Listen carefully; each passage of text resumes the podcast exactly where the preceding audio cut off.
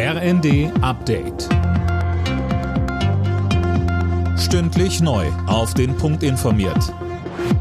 Ich bin André Glatzel. Guten Tag. Mit viel Pomp und Propaganda hat Russland vier besetzte ukrainische Regionen annektiert. Kreml-Chef Putin und die prorussischen Separatistenführer unterzeichneten in Moskau ein entsprechendes Abkommen.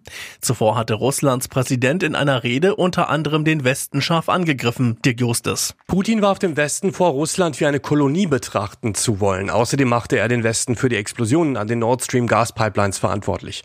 Sanktionen sind nicht genug, sie sind zu Sabotage übergegangen, indem sie Explosionen organisiert haben, sagte Putin ohne Beweise dafür vorzulegen. Unterdessen hat die EU die Annexion der ukrainischen Gebiete scharf verurteilt.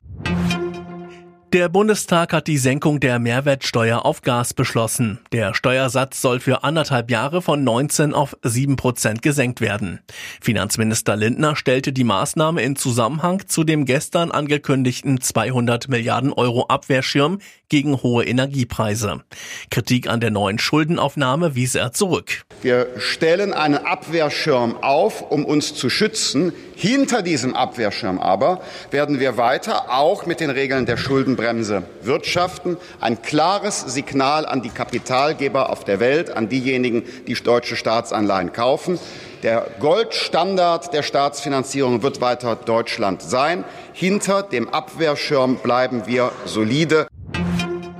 Der Bundestag hat heute auch den Weg für eine weitere Maßnahme aus dem dritten Entlastungspaket freigemacht. Arbeitgeber können ihren Beschäftigten in den kommenden Jahren bis zu 3000 Euro als steuerfreie Prämie zahlen. Das Ganze soll helfen, die hohe Inflation abzufedern. Nach der Länderspielpause steigt am Abend in der Bundesliga ein Krisenduell. Dabei empfängt der FC Bayern das Team von Bayer Leverkusen. Die Münchner haben seit vier Punktspielen nicht mehr gewonnen. Die Leverkusener stehen in der Tabelle kurz vor den Abstiegsrängen. Anstoß ist 20.30 Uhr. Alle Nachrichten auf rnd.de